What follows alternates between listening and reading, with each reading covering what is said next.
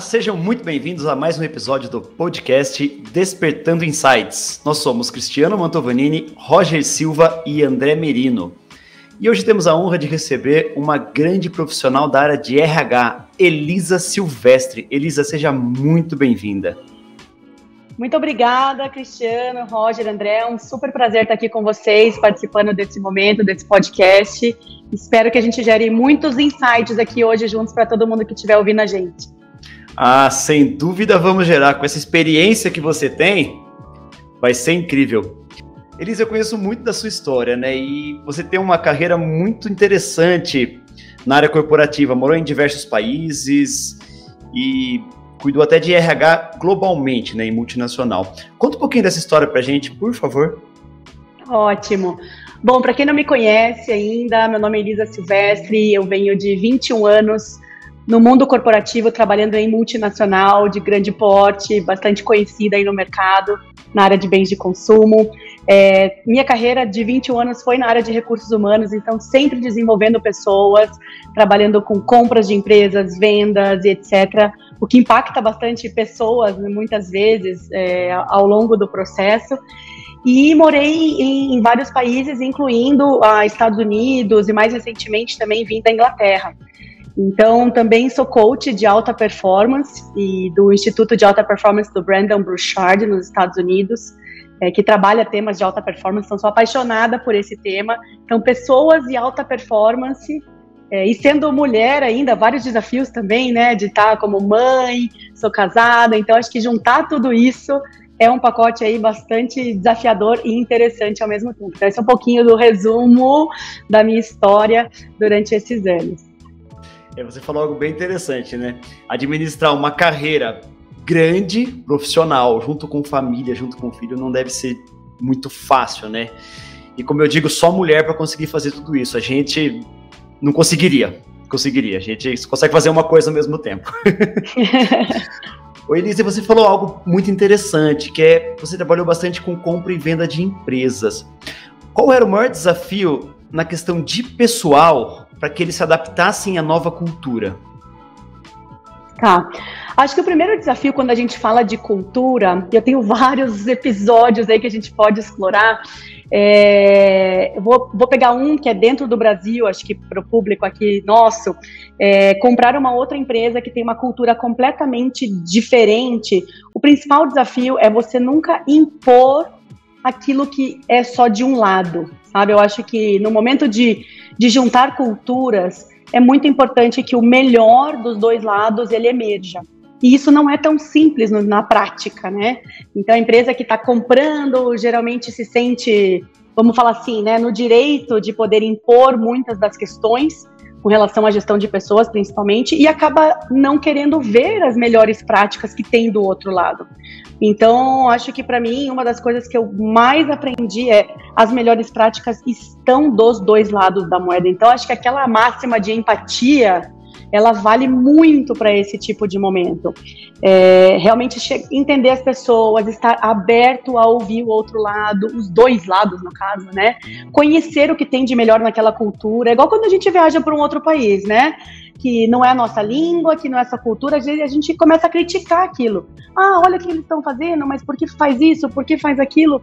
quando tem um monte de razões por trás daquilo. Poxa, que bacana entender por que eles fazem daquela maneira, por que, que é assim o que, que tem de melhor? E você está aberto a isso. Acho que essa abertura com empatia e de querer ouvir os dois lados, para mim esse assim é o resumo e a chave desse processo para que ele seja super bem sucedido. E isso vale para tudo em cultura, né? Para um novo amigo, para uma nova empresa, para uma nova uma mudança de cidade, isso vale para tudo na vida. Muito bacana, Elisa. Uma satisfação estar com você aqui uma história linda, né, de desenvolvimento, de batalhas, de conquistas. Como que é você conseguir conciliar, alinhar a tua vida profissional, de esposa, mãe, para atingir uma alta performance? Nossa, essa é a pergunta de um milhão, hein, Roger? essa é aquela que não quer calar e que todo mundo acho que quer pensar como eu faço tudo isso. E a verdade é que a primeira coisa é entender que não é fácil mesmo e aceitar isso como parte do processo. Você falar assim, não vai ser fácil. Não é mamão com açúcar ali no dia a dia, né? Então acho que a primeira coisa, e acho que principalmente para as mulheres, aí quando chega o filho, que tem aquela parte toda de amamentação e você está tendo a carreira e, e começa isso tudo gerar um conflito, acho que a primeira coisa é você aceitar que esse momento está acontecendo na tua vida e que você vai ter que se redescobrir e você vai ter que reaprender coisas, inclusive a lidar com o teu dia a dia. Então, para uma mulher executiva, principalmente, que tem uma agenda super corrida, com agenda, muitas vezes, no meu caso, global, com horários na China, com horários no, no Brasil, com o filho pequeno chorando em casa. Acho que a primeira palavra de ordem parece tão simples, mas é organização. Então, e a gente fala, ah, não, a gente é super organizado, mas quando a gente vai olhar ali, de fato, hum, tem várias oportunidades. Então, para mim, uma coisa que me ajudou muito foi realmente reorganizar a minha vida. Então, que horas que eu vou parar tudo, que vai cair a caneta e eu vou dar atenção para o meu filho? Que horas vai ser isso na minha agenda? E colocar isso bloqueado na sua agenda. E as pessoas pensam, nossa, que simples, gente, mas faz uma diferença. Eu bloqueava, como eu tinha é, horários diferentes ao redor do mundo, eu bloqueava horário de almoço na minha agenda, para as pessoas nem agendarem reunião naquele horário. Então, acho que você começar a se organizar a vida como um todo e colocar as suas atividades que você quer ter na sua vida pessoal junto com as profissionais, porque no fundo, no fundo, elas não se separam, né? Essa coisa do, ah, eu tenho minha vida profissional aqui, de 8 às 5. Depois eu tenho. Não, gente, as coisas, ainda mais depois da pandemia, tudo se se misturou tanto. Então, acho que realmente fazer isso de uma forma precisa, organizada e colocar isso como uma prioridade na sua agenda é muito importante.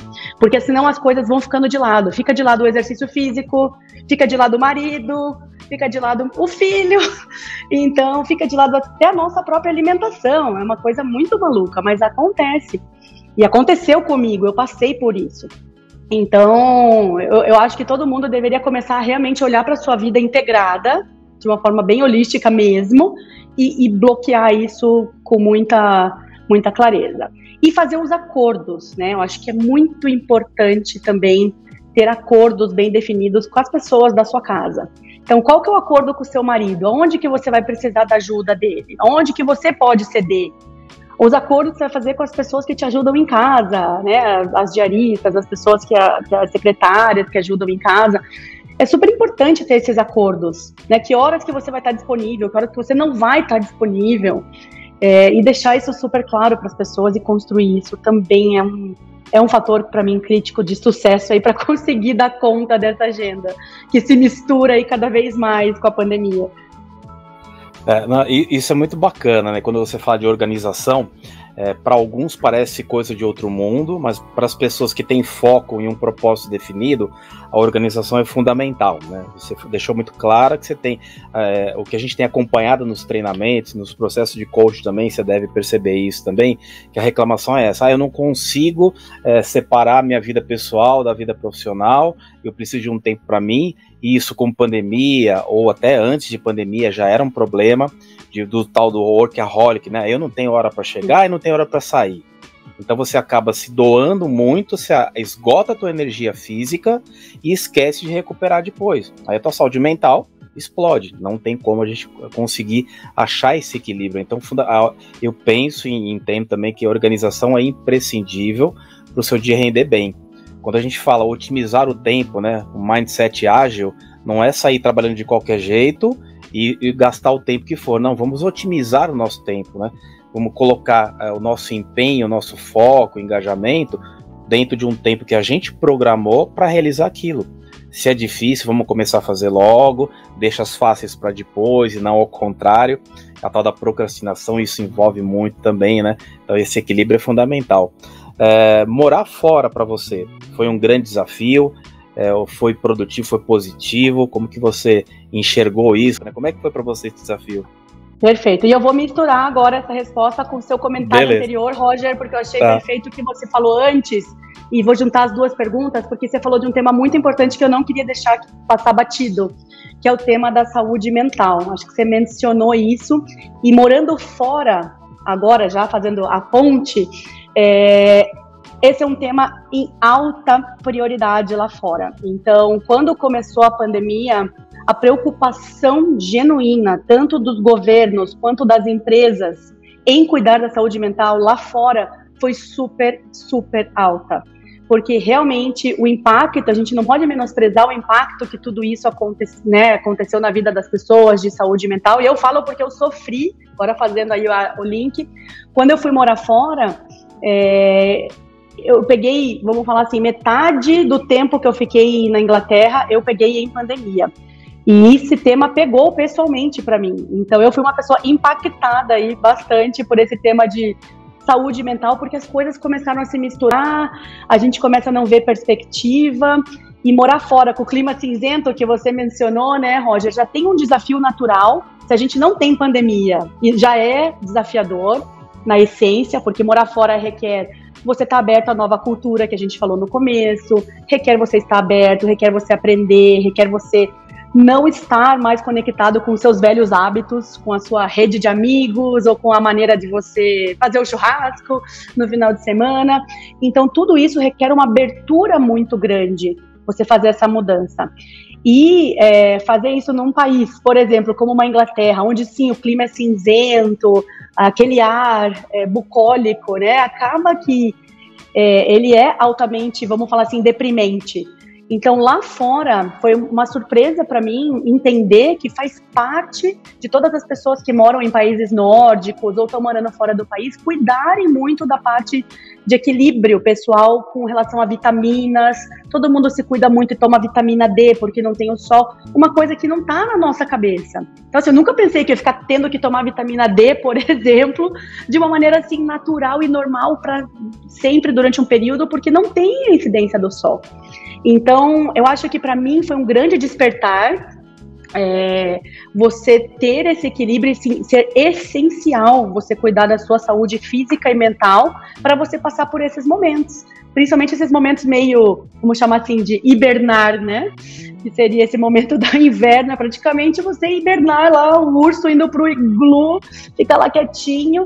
E então é super importante. Então, essa combinação de estar aberto e cuidar da sua saúde, eu acho extremamente importante. A gente falou no começo, né, sobre produtividade, sobre agenda, mas um outro elemento que eu acho super importante nas pessoas de sucesso é a parte de energia. Então, nesse né, treinamento que eu faço aí de alta performance, esse é um dos pilares super importantes, que é cuidar da sua energia interna, seja ela física, mental, espiritual, porque isso vai impactar todas as áreas da sua vida. E lá fora, isso é visto assim como super prioridade. Não é uma coisa que as pessoas vão deixando, ah, quando eu tiver um tempo, quando der. É prioritário e as pessoas se preocupam genuinamente com isso, umas com as outras, inclusive. Então, acho que foi assim um super despertar isso, essa atenção para esse lado. Muito bacana, Elisa. Primeiramente, um prazer ter você aqui. Muito obrigado por estar conosco. E eu queria a, aproveitar um pouquinho essa sua experiência fora do país, né? É, nós somos palestrantes, nós fazemos palestras e treinamentos e falamos muito sobre a Disney. E a Disney é uma empresa que ela tem vários países. E o maior desafio da Disney é justamente manter a sua cultura, os seus valores em países com culturas diferentes. E você também trabalhou em países diferentes em que a cultura desse, desse país é totalmente diferente uma, uma da outra. E eu queria saber de você, né, por gentileza, qual, é, qual foi a principal diferença na gestão de pessoas considerando as culturas locais? Perfeito. Então, eu acho que tem alguns insights aí. A primeira coisa que eu, que eu vejo, e principalmente quando eu cheguei numa cultura diferente, é você acho que conectando com a pergunta primeira, né? Você tá aberto a entender aquela diferença. Porque uma das coisas na Inglaterra que é muito forte, por exemplo, as pessoas falam, falam muito diretamente o que elas pensam de você. Muito. Assim, de uma maneira extrema. Então, assim, se ela gostou, ela fala. Se ela não gostou, ela te fala na hora. E já o brasileiro, por exemplo, a gente fica dando volta para falar, ai meu Deus, amizade, ah, eu tenho medo de como isso vai ser percebido, e a gente às vezes diminui ou não dá o recado que tem que ser dado. Então, e aí até confunde as pessoas. Eu falo isso porque eu passei por processos de feedback no Brasil que eu falava, gente, eu não estou entendendo o que você quer me dizer. E lá na Inglaterra não tinha essa dúvida, porque lá as pessoas falam muito diretamente e aí causa o efeito contrário. Nossa, é algo contra mim, ou a pessoa não, não gostou de mim, e você, como está vindo de outra cultura, cria uns certos bloqueios também, né? Então, acho que essa é uma diferença que é, é, na Inglaterra muito claramente. Então as pessoas falam e são diretas ao ponto. E para mim o grande conselho aí é de novo estarmos abertos a entender que é diferente e não tem certo e não tem errado. Sabe quando você está lidando com cultura, não tem certo e errado, tem respeito e tem entendimento. E as pessoas querem um bem comum. Então essa é uma, da, uma das diferenças.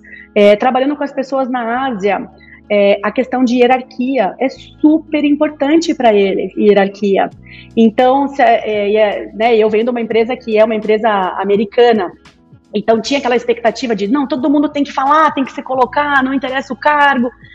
E lá é diferente, as pessoas não, né, um subordinado, ele não vai falar abertamente, às vezes, na frente do chefe que está ali na frente, por um receio de como é que vai ser, e faz parte da cultura aquilo.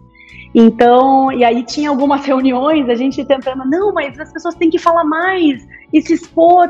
Elas não vão fazer isso porque não é o natural. Qual é a maneira, então, que elas se expõem? Elas gostam que você ligue, que você converse, é, que você tenha uma reunião ali por telefone, mais, né, um a um.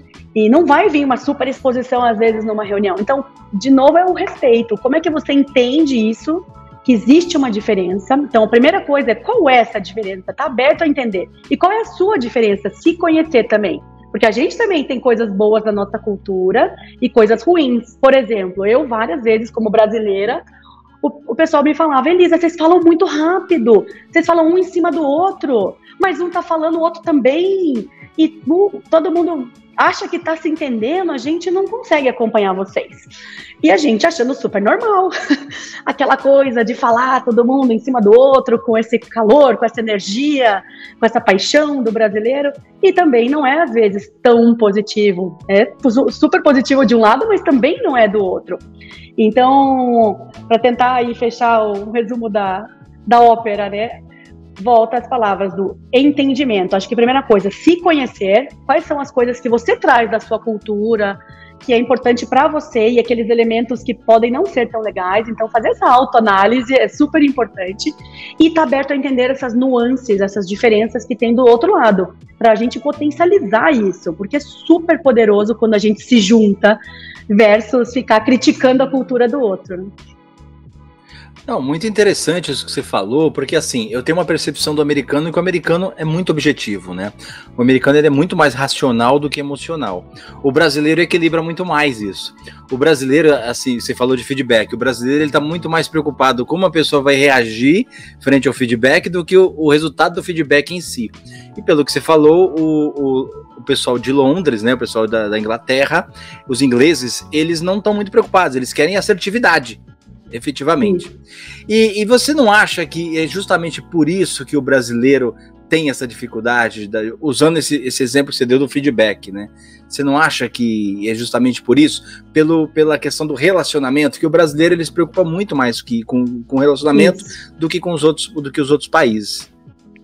Isso, eu acho que o brasileiro, a gente tem aquela coisa, né? A beleza, tudo, tudo o prós e o contra, prós e contras na vida. Acho que o brasileiro a gente tem a se a gente usa esse lado de relacionamento nosso, que é super forte do brasileiro, de chegar, de ser, uh, vamos falar assim, amável, relacionamento. Se a gente usa isso de uma maneira inteligente, a gente tem várias vantagens competitivas. Eu acho que a parte que a gente tem que, vamos falar assim, melhorar ou dar uma pitada é a gente não prezar isso do modo que a gente deixe de falar as coisas como tem que ser.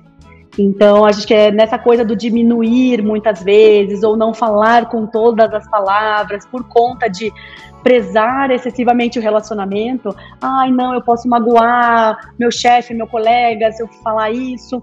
E ter isso como coragem de poder falar aquilo que tem que ser falado de uma maneira, de novo, amável, com todo amor e carinho que o brasileiro tem, mas a gente precisa ser mais assertivo. Acho que você usou uma boa palavra aí, André, de ser mais assertivo, de ter a coragem coragem de falar que vai ficar tudo bem, sabe? Vai ficar tudo bem porque os ingleses fazem isso também, os americanos também, né? De outra forma, acho que cada um aí tem, tem a sua forma de fazer isso bem. Seria, acho que o, o que eu penso aí dessas, dessa diferença cultural. Pô, muito bacana. A gente está percebendo aqui, acredito que os dois também estão percebendo isso, que você é uma pessoa que fala muito fácil. De, e você fala de uma forma de muito fácil compreensão. E como foi. Qual, assim, eu, eu tô pensando assim, qual foi a maior dificuldade que você teve, principalmente, eu acho que até com o povo asiático, né? Chegando lá num cargo de gestão né? porque você chegou num cargo de gestão. E, e, qual foi a maior dificuldade que você teve, mesmo se comunicando uh, corretamente, mesmo se fazendo entender facilmente, mas por essa questão deles serem muito, deles respeitarem muito a hierarquia e não, não serem participativos, como nós aqui temos essa facilidade né, de participar. Como, qual foi o maior desafio para você nesse, nesse contexto? acho que o maior desafio para mim foi entender que isso que eu falei já foi resultado de um tempo lidando com eles, né? Mas não foi assim na primeira vez que eu cheguei, não. Eu acho que eu cheguei com essa mesma expectativa, às vezes, do americano, do vamos lá, gente, faz o trabalho em grupo, vamos todo mundo falar, vamos todo mundo se expor, vamos escrever aqui no Flipchat. E as coisas não vinham. Eu falava, mas como assim? Não estão vindo?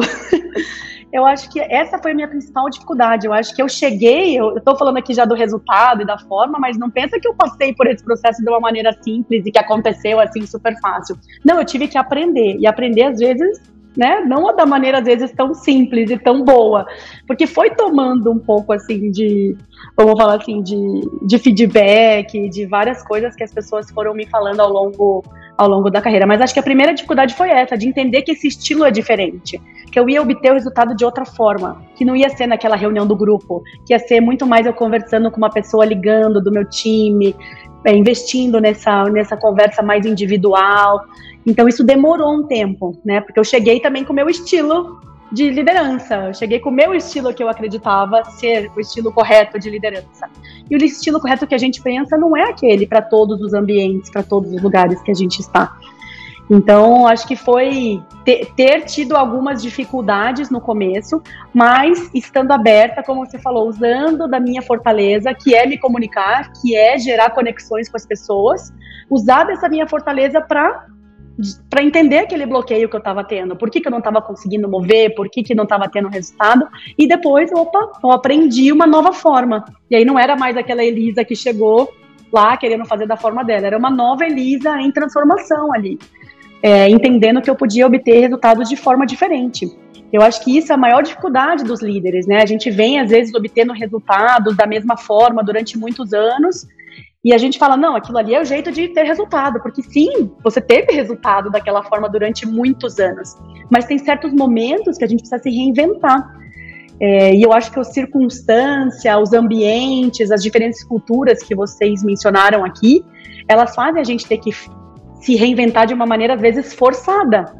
É igual uma pessoa que, vou dar um exemplo aqui de vida pessoal, alguém que passou por um divórcio aí recentemente. Às vezes a pessoa não queria aquilo, mas ela teve que passar por aquilo e se reinventar a partir dali. Então, acho que esse é um, um exemplo aí do mundo particular que muitas vezes a gente também tem que trazer para o corporativo. A, a, gente tem que se reinventar é, faz parte do próprio ambiente e o meio que a gente que a gente está. Então, para mim, né, o mundo asiático aí me ensinou muito nesse sentido. Aquilo que te trouxe sucesso até aqui não é aquilo que vai te sustentar daqui para frente. Então, aceitar isso e se reinventar, e estar tá aberto a isso. Olha que legal, né? É uma coisa que a gente nunca imagina. Porque ouvindo você falar, Elisa, eu vejo que o Brasil está ainda engatinhando no conceito de liderança, de, de cultura organizacional. E a gente está engatinhando, mas para seguir uma cultura mais aberta, mais de, de, troca de ideias, de conversar, né? E a gente sabe que o engajamento ele vem diretamente ligado à comunicação. Então, quanto mais aberto é o líder, quanto mais ele sabe escutar a sua equipe, mais a sua equipe se engaja nos projetos, nos trabalhos que devem ser realizados. E a gente vê que na Ásia é o oposto. E aí eu imagino você chegando lá com toda essa sua energia e se deparando com essa parede, né? Com esse muro, falando, meu, e agora? Como que você fez para não desanimar? E hoje a gente vê essa galera que está chegando no mercado de trabalho que uma pequena desanimada faz com que eles virem o volante e mudem de emprego, mudem de rumo, vão fazer outra coisa. Eles estão muito pulando e eles não enfrentam desafios como você enfrentou, de chegar no lugar, encontrar um muro, parar e falar: peraí, eu não vou desanimar, eu vou é quebrar esse muro, vou fazer uma porta e vou passar por ela.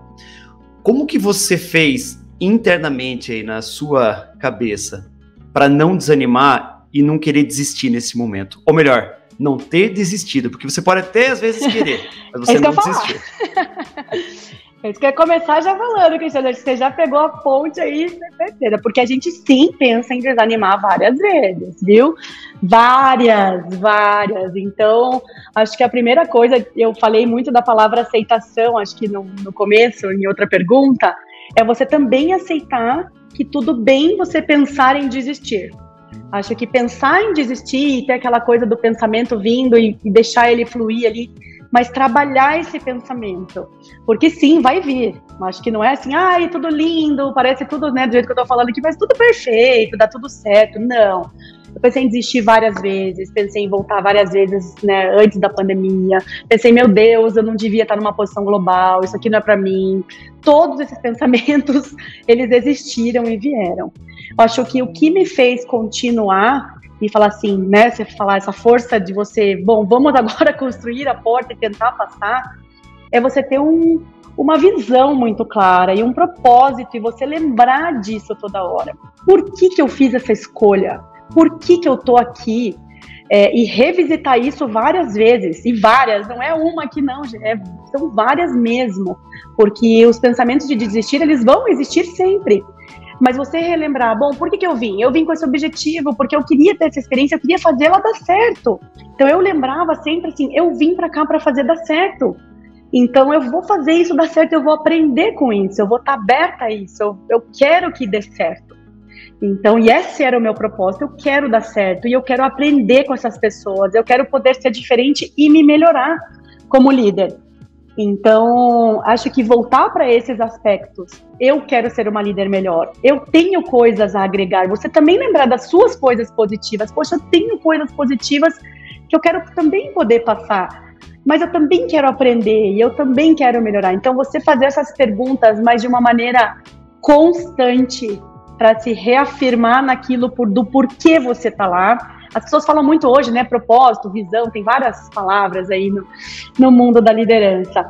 Então, qualquer que seja a crença de propósito, visão, mas lembre desse porquê interno. Por que, que você fez aquilo? Por que, que você tomou a decisão de ir para aquele lugar? Por que, que você entrou naquela empresa? E tenta resgatar sempre o melhor daquilo porque coisas boas e ruins sempre vão ter, qualquer lugar. Se você mudar daquela empresa para outra, se você sair dali para tua casa, para qualquer lugar que você vá, vai te acompanhar, porque vai estar tá dentro de você a, a coisa do conflito ali do, do bom e do ruim. Então é voltar para o propósito, voltar para coisa boa, dos motivos bons que te fizeram estar naquele lugar. Que legal, é nunca perder a essência, né? Isso. É você continuar sendo a Elisa, mas agir um pouco diferente profissionalmente. E você, como líder de uma equipe asiática, você conseguiu mudar um pouquinho eles também, para que eles começassem a participar mais, se tornassem pessoas mais abertas e colocassem esse jeitinho brasileiro barra Elisa de ser? uma ótima pergunta, Cris eu acho que nas relações, sejam elas quais forem, né, de amigos, de marido e mulher, de pai e mãe, de profissional, eh, de um brasileiro com um asiático, acho que se você se dedica naquela, reação, naquela relação, todo mundo leva um pouquinho de todo mundo. Então, na sua pergunta, se eu deixei um pouquinho da energia da Elisa, sim, pelos feedbacks que me deram da equipe, do tipo, nossa, Elisa, obrigada, hoje eu consigo entender que eu posso falar, que eu não vou ser recriminado, ou eu entendi que sim, eu posso né, ter essa energia também é, e, e, poder ser diferente e não só ficar às vezes no, no backstage, poder se é, vamos falar assim, testar um pouquinho fora da caixa, né? Você poder se expandir um pouco. Então, acho que sim, pelos, pelos contatos que eu tenho, eles me passaram muito disso, e esse agradecimento e eu também aprendi muito com eles. Então, para mim é é muito gratificante você saber que por onde você passa, se você se dedica, você vai levar um pouquinho daquela pessoa e você vai deixar um pouquinho também com aquela pessoa. Então, acho que essa dedicação à relação, acho que é o que resume esse deixar e levar de cada lado. Nossa, Liz, isso é muito bacana, né? Quando a gente trabalha, principalmente com os mais jovens, né? Qual é a expectativa que eles esperam e qual o engajamento que eles vão ter dentro daquele o perfil que eles escolheram, o caminho que eles escolheram, né? Quando você começou, né? É, você já imaginava que o seu futuro era para seguir essa linha, uma experiência global?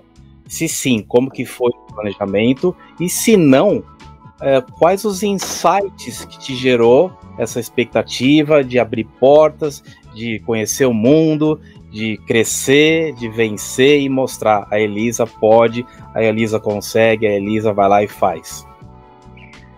Bom, acho que tem duas coisas aí. É, acho que quando eu entrei como estagiária na empresa, então eu tenho aí de estagiário a executivo, dá para contar a história é, de fazer esse caminho todo. Sim, eu já queria ter uma carreira internacional, então é uma coisa que sim eu desejava. É, e por isso eu fui estudar tanto inglês quanto espanhol desde cedo. Então, o inglês já me acompanha é, da parte de infância, que foi um investimento que meus pais fizeram em mim, que eu sou muito grata hoje. Eu falo assim, se não fosse esse investimento, eu não estaria também usufruindo de várias coisas que foram plantadas ali. Outros investimentos eu fiz só mais para frente na minha vida, quando eu pude né, juntar um dinheiro e poder investir, por exemplo, numa segunda língua, que foi o espanhol, é, que também me abriu outras portas. É, e aí também alguns cursos que só depois que eu comecei a trabalhar que eu fui juntando dinheiro para poder realizar aquilo. Né? E a minha primeira viagem foi para a Disney, inclusive, que era uma coisa que eu queria muito realizar pessoalmente. E da época, meus pais, enfim, não tinham a condição, o investimento de me mandar, mas eu falei, não, eu vou realizar isso. Então, assim, primeira coisa é você colocar o objetivo para você. Não era culpa do meu pai e da minha mãe que não podiam ter me mandado para Disney na época, mas eu falei, eu vou, eu vou fazer isso por mim. Então, acho que essa é a primeira coisa que eu falo para a galera jovem também. Porque a gente às vezes fica buscando nos outros, ou culpando, ah, eu não tenho oportunidade, ou ah, não, eu não, não nasci numa família rica, eu não venho de uma família rica. Então, e para mim foram as portas que fui construindo pouco a pouco. É, então você acha que tem isso muito claro. O que, que você quer? E aqui tanto faz, você pode querer é, não ter uma carreira internacional e tudo bem também. Mas eu acho que o mais importante é você saber o que você quer. Então eu tinha essa clareza, eu queria. Então eu fiz o caminho, bom, o que, que eu preciso para chegar lá? Eu tive que fazer várias mudanças de cidade, eu tive que aprender novas, novas línguas, eu tive que estar tá aberta a aceitar propostas que eu nem queria tanto às vezes, mas que elas foram uma ponte para me levar para aquele lugar. Então não é às vezes só o destino final, é qual é a ponte que você passa para que você chegue no teu destino final. Porque às vezes o caminho para chegar naquela praia maravilhosa lá é descer aquele morro, subir, fazer a trilha e a praia vai estar tá lá. Então você ter essa clareza, não, eu vou passar por esse mato, vou cortar essa grama e vou chegar na praia. Então acho que essa clareza é super importante. Então acho que esse é um dos dos pontos. E ter disciplina, né? Eu acho que eu falo, eu fiz administração de empresas e eu nunca esqueci de uma aula da faculdade. Então, pessoal jovem, eu tinha 19 anos quando um professor me ensinou a fazer uma planilha financeira de como juntar o seu primeiro milhão. Eu nunca esqueci daquela planilha. Eu falei, gente, ele mostrou tão, de uma maneira tão fácil que a gente podia botar, não sei, 100 reais por mês, que ia rendendo não sei quanto, se você colocasse não sei aonde. E aquilo ficou na minha cabeça. Eu falei, não, então desde estagiária eu falei, eu vou começar com a minha planilha financeira. E ela me acompanhou, assim, durante toda a minha carreira, para eu ter uma disciplina também financeira, de você ir guardando. Eu ganhava um pouquinho como estagiária, e eu guardava mesmo assim, porque eu lembrava da planilha. Então, aquela disciplina, ela foi me acompanhando. E aí eu nunca era, ia lá no shopping, mulher, né, que gosta de bolsa, a gente gosta. Mas eu era disciplinada. Eu falei, não, se eu posso comprar bolsa, tem que ser com aquele pedaço que sobrou, não com aquele pedaço que eu guardei. Então, essa era uma disciplina que me acompanhou, assim, desde aquele dia daquela aula, com 19 anos, eu nunca esqueci. Então, acho que a combinação, disciplina, para resumir aí, né? Disciplina, para você também realizar seus sonhos. Você precisa, às vezes, né, da parte financeira para te apoiar em algum sentido. Então, disciplina para isso. O foco e a determinação daquilo que você realmente quer. Eu quero chegar naquela praia. Então, já sabe que vai ter que passar por aquele caminho, por aquela ponte, mesmo que você não goste do caminho às vezes, mas você está com o objetivo final daquela praia na sua frente. Então, foco, disciplina e uh, objetivo muito claro, são as três, as quatro coisas aí para mim que fazem a diferença, fizeram para mim, pelo menos. Poxa, muito legal uma coisa que você falou, né? Você tocou num ponto que eu fiquei aqui refletindo. Você falou das pontes, né? É, é, muito interessante isso, porque hoje tem muita, muita gente que já quer entrar na empresa e ser gerente, ser diretor, sem nem passar pelas outras, as outras fases da carreira, né?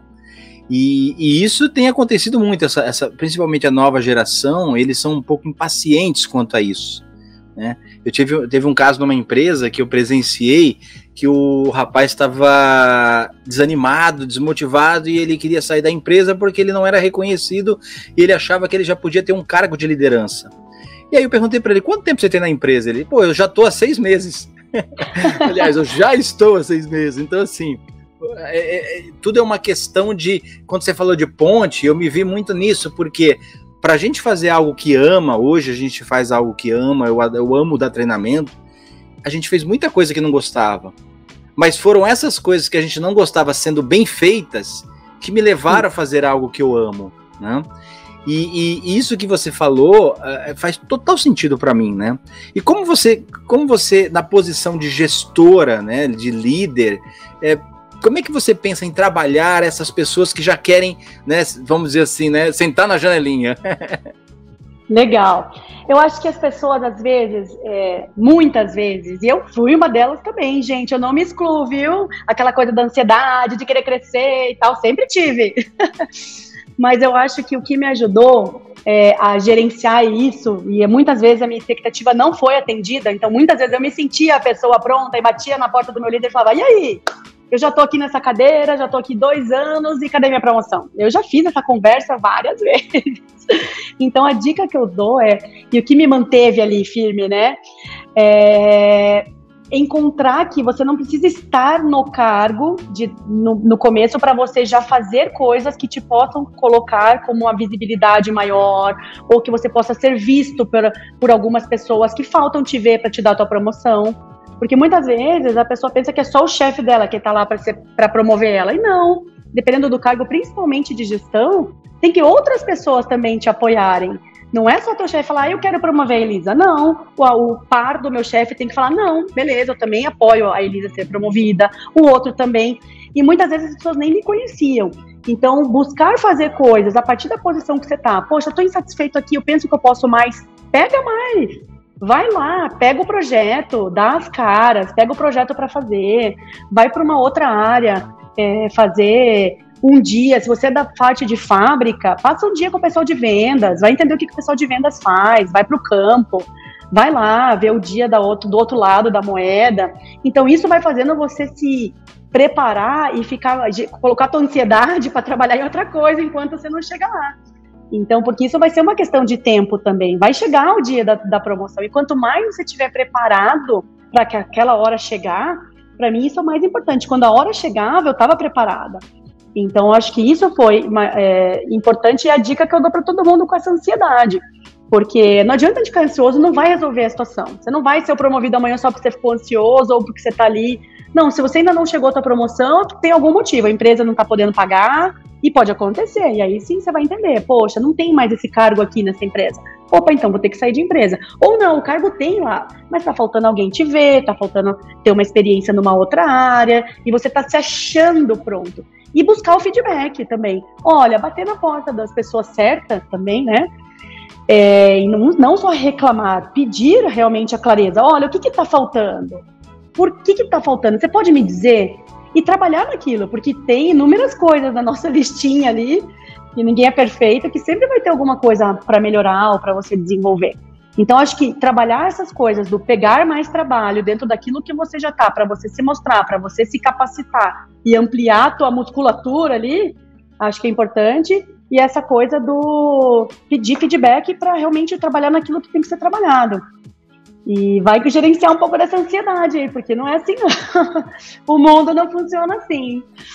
Não, e isso faz total sentido, porque me veio agora à memória algumas, algumas pessoas e empresas que às vezes são elas alguém, alguém pede para elas fazerem uma atividade que vai um pouco além da atividade delas, do cargo delas. E muitas respondem assim: "Ah, eu não ganho para isso", né? É, isso não faz parte do meu cargo. Eu dou aula em faculdade, às vezes alguns alunos falam, falam isso, e eu falo assim: olha, se você me permite, eu penso o seguinte: quanto mais você achar pensar dessa forma, mais tempo você vai continuar fazendo o que faz e ganhando só o que ganha. Né, porque você não vai sair do lugar. E vai de encontro ao que você falou. Se você não mostrar para as pessoas que você sabe fazer algo além daquilo que você foi contratado, nunca ninguém vai te dar um cargo além daquele que você está né? Exato. E, e, isso que você falou faz total sentido. Não, muito bacana. Agora, eu tenho aqui uma outra curiosidade que eu, eu tava até segurando para perguntar. A gente falou muito aqui da, da, nossa percepção sobre o profissional americano, o asiático, né, o inglês. Agora, como é que eles enxergam o profissional brasileiro? Perfeito, isso é muito bacana poder falar sobre isso, porque existem algumas coisas dos brasileiros que essa coisa da gente ser imediatista e é real, é muito real isso. Então, é uma reclamação, vamos falar assim. A gente é visto como uma pessoa super aberta à inovação, a testar coisas novas, a sermos criativos. É, o brasileiro cria, o brasileiro inova, ele está aberto a aceitar. Então, quando vamos fazer um projeto piloto, vamos começar alguma coisa em algum país, o Brasil é o primeiro que levanta a mão, vamos fazer, vamos acontecer. Aquela coisa assim, né, da iniciativa, de querer abraçar né, versus o inglês que está ali, não, calma, vamos ver se vai dar certo, vamos ver. Então, a gente tem isso como fortaleza muito, muito bacana. É, mas por um lado, tem o lado, de novo, né, prós e contras de tudo na vida, tem o lado negativo do imediatismo, do que o brasileiro às vezes não planeja, não vê a longo prazo, quer sair fazendo, por conta dessa coisa da inovação, da criatividade, sai fazendo. E o sai fazendo, se a gente não planeja direito, sai fazendo errado, às vezes é, e dá muito mais retrabalho, né? Então o brasileiro ele tem isso lá fora como como visão das pessoas. E essa coisa de que a gente é, né, não diz as coisas tão abertamente também tem lá fora, do tipo, ah, né, vocês ficam aqui, fala, fala, fala, fala, mas não diz. Então, acho que essas coisas também tem o brasileiro. Mas acho que a gente tem uma, uma boa visão lá fora do tipo, principalmente de inovação e criatividade, o que a gente tem que se alavancar bastante, porque é a bola da vez aí, todo mundo quer inovar e quer coisas criativas. Então, como se a gente planejar melhor, e se a gente conseguir né, acalmar a ansiedade que a gente falou e conseguir planejar melhor, a gente vai ter uma vantagem competitiva aí, mundialmente falando, muito boa.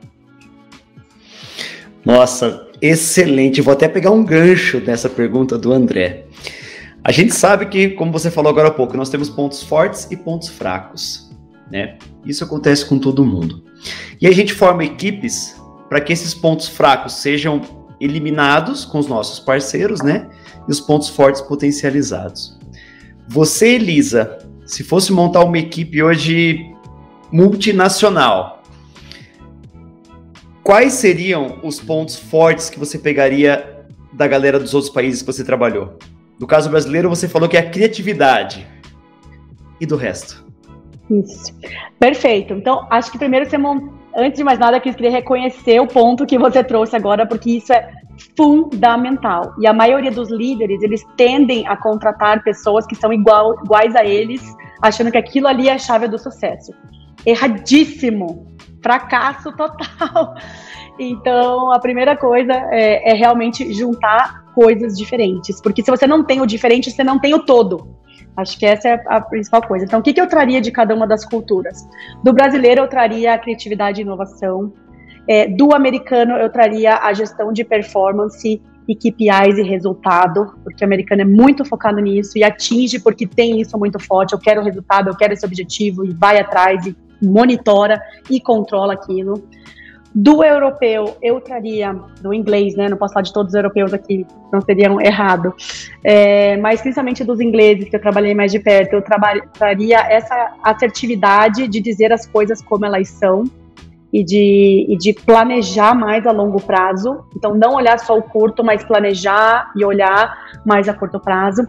E dos asiáticos, eu traria a disciplina e o método extremamente disciplinados com método, com controles, com processo, com planilhas, é, com vamos entender a fundo essa questão, vamos monitorar, vamos planilhar isso e então eu traria essas coisas para o meu time, porque sem dúvida eu teria, teria o melhor time do mundo, literalmente, porque estaria com tudo de melhor que tem por aí. Sem dúvida, olha só. Aí a equipe vencedora, né? Seleção Campeã mundial. Campeã mundial. Mas é isso, é muito legal, porque se você olhar no geral mesmo, a gente conhece os brasileiros, né? É muito isso. A gente quer, a gente é muito criativo, cria um projeto por dia. A maioria dos projetos não chegam até o fim. Não. A gente não se planeja. A gente às vezes não está nem muito, muito preocupado com o resultado, né? A gente é mais lúdico, vamos falar assim. A gente quer ver aquele negócio bonito, criado lá, fala assim, e agora? Agora ferrou, né? Agora falta aquela, falta aquele americano, aquele inglês para fazer um negócio acontecer de verdade, um asiático. E é isso mesmo, meu. Muito interessante isso. O brasileiro tem muito mais iniciativa do que acabativa. Isso, é verdade, verdade. É isso Porque mesmo. inicia muitas coisas ao mesmo tempo. A gente é muito criativo. É isso mesmo. Ô Elisa, e sendo mulher em cargo de gestão, você sofreu muito, eu não vou dizer preconceito, mas sofreu muito para se colocar nesse posto em alguns países? Resistência, né? Sim, Resistência. sim, eu, com certeza. E aí, não só sendo mulher, mas tem várias questões. Mulher, idade, tem uma, uma série de questões. Então, eu vou mencionar uma que foi mais recente, que quando, foi, quando eu mudei para a Inglaterra em 2018. Então, quando eu cheguei lá, é o oposto do Brasil. Aqui no Brasil, quando você está com 40 e poucos anos, se você não virou ali diretor, o pessoal já, ih, né, o que que tá acontecendo aqui, não vai virar e tal. E na Europa é o contrário, a gente é muito mais valorizado quando já tá com 40, 50, 60.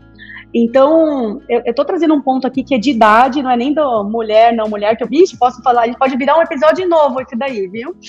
É, para a gente falar só desse tema de diversidade, que é um tema que eu também sou apaixonada. A gente fala isso no próximo. Mas para responder tua pergunta aqui, Cris, eu senti isso quando eu cheguei lá, porque eu cheguei com 40 e poucos anos para gerenciar é, uma equipe que tinham pessoas de 50, 60 anos, e lá é muito tem uma questão velada sobre essa questão de idade. Então, teoricamente, lá eu era muito nova para minha posição. Então, você via as pessoas se justificando. Olha, essa daqui é minha chefe, Elisa. E, mas olha, ela tem 20 anos de empresa, sabe? Porque me olhavam nova, com uma pessoa que não estava tão nova na equipe. Então, essa era a justificativa. Então, você via que estava ali no comentário de uma maneira velada. Então, e você vai acabando mostrando isso com o seu trabalho, com a sua competência. É, mas isso no começo dá aquela balada, né? Você fala, nossa, tipo, tô sofrendo um preconceito aqui, velado ali em poucas entrelinhas, e você tem que lidar com aquilo também. Frente a todo o resto que a gente já conversou, né? De mudar de país, etc.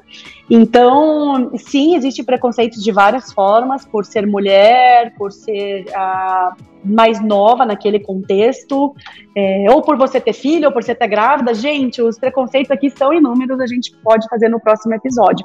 É, mas a dica que eu sempre dou é respira e confia naquilo que você faz de melhor. Se você tá ali, não deixa se abalar por alguém falou alguma coisa ou por algum comentário, você está ali pela sua competência. E você tem que ser o primeiro a acreditar naquilo. Se você não acredita naquilo, nessas horas desses comentários só vão te diminuindo, diminuindo, e aí vem aquela coisa, né? Desanimei, desisti e tal. Então, voltar para dentro novamente, não, eu estou aqui porque eu tenho uma competência para estar aqui. E se abraçar nisso, se abraça nisso, continua, senão o barco te leva ali, o mar, as ondas, né? Porque todo mar tem ondas ali para derrubar o barco. Então, segura no timão ali e fala: é, esse é o meu barco, eu vim aqui por causa disso. Elisa, parabéns porque você falou uma coisa fundamental, a determinação. Determinação é fundamental, é fora de série para você alcançar os seus objetivos. né? Eu até marquei aqui, como você falou de a disciplina do asiático, a assertividade do britânico, uma gestão de performance do americano e a inovação e criatividade do povo brasileiro. Sem determinação, acho que nada disso funciona. Isso corre ali ao lado. Você tem que juntar esses pontos fundamentais a determinação, acreditar no que você faz, para os autossabotadores não tomarem conta. Porque Perfeito. crítica a gente vai ter, sempre. Pessoas que vão falar, não, não é esse o caminho, que vão tentar te segurar para você não crescer, para você não evoluir, a gente vai encontrar em todo o caminho. Então, parabéns pelo seu é, depoimento, a determinação é fundamental e acredito que a geração mais nova aí tem que entender esse contexto, né? Tem que estar tá enraizado realmente no sangue essa vontade de crescer e fazer, né? Isso mesmo, verdade. determinação com uma pitadinha ali de coragem. Então, deixaria esse salzinho por cima. Perfeito! Nosso papo tá tão bom que a hora voou e a gente nem percebeu, né? Elisa, estamos chegando no final. E agora quero pedir para você ficar à vontade para deixar seus contatos, suas redes sociais. Quem quiser contratar a Elisa para um coaching de alta performance, para treinamentos, por favor, fique à vontade. Obrigada, gente. Foi um prazer enorme estar com vocês aqui, é, participar desse bate-papo. Acho que a gente gerou vários insights para todos os lados. Eu saí com vários também aqui das perguntas de vocês. A gente já tem vários temas para outros episódios, inclusive. Ah, e quem quiser entrar em contato comigo, estou no LinkedIn, Elisa Silvestre. É, fiquem à vontade para me buscar por lá. É um prazer bater um papo e trocar né, contatos e conhecer vocês que estão nos ouvindo por aí. E como mensagem final, acho que para quem está nos ouvindo, eu diria: acredite em você, tudo que você precisa está aí dentro de você. Acredite, viva a sua essência e tenha coragem para fazer aquilo que você precisa fazer, independente daquilo que estão te falando, seja qualquer pessoa ao redor de você. Siga adiante escutando aquilo que está aí dentro de você. Show de bola, Elisa. Muito obrigada pela sua participação mais uma vez. Foi engrandecedora, realmente. Eu também tirei vários insights aqui, o André, o Roger, só insight top. Muito obrigado mesmo de verdade. E a vocês que estão nos ouvindo, os convido a seguirem as redes sociais do Despertar da Excelência no Facebook, Instagram, LinkedIn e o nosso canal do YouTube. Despertando a excelência que há em você. Até a próxima.